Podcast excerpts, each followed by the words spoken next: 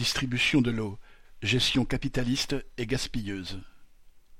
En raison de la sécheresse et d'un nouvel épisode de canicule, la plupart des départements ont été placés en alerte maximale début août.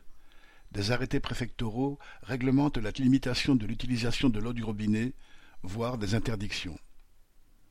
Ainsi les prélèvements non prioritaires, comme l'arrosage des jardins ou le lavage des voitures, ont été suspendus dans la quasi-totalité des départements.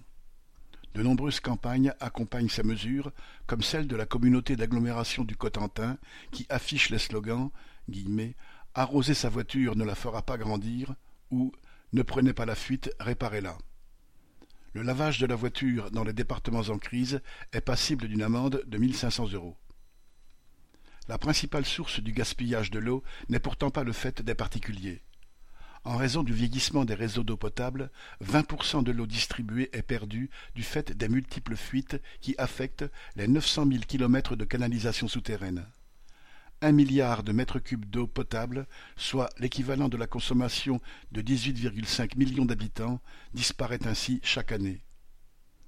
Les responsables de cette gabegie sont les multinationales Veolia, Suez et Lassor, qui se partagent depuis des décennies le marché de l'eau et ont empoché des rentes colossales sans réaliser les travaux de renouvellement indispensables.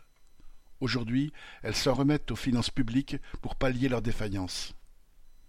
Actuellement, le taux de renouvellement des canalisations est de 0,61% par an pour l'eau potable et de 0,45% pour le réseau d'assainissement qu'elles dominent aussi.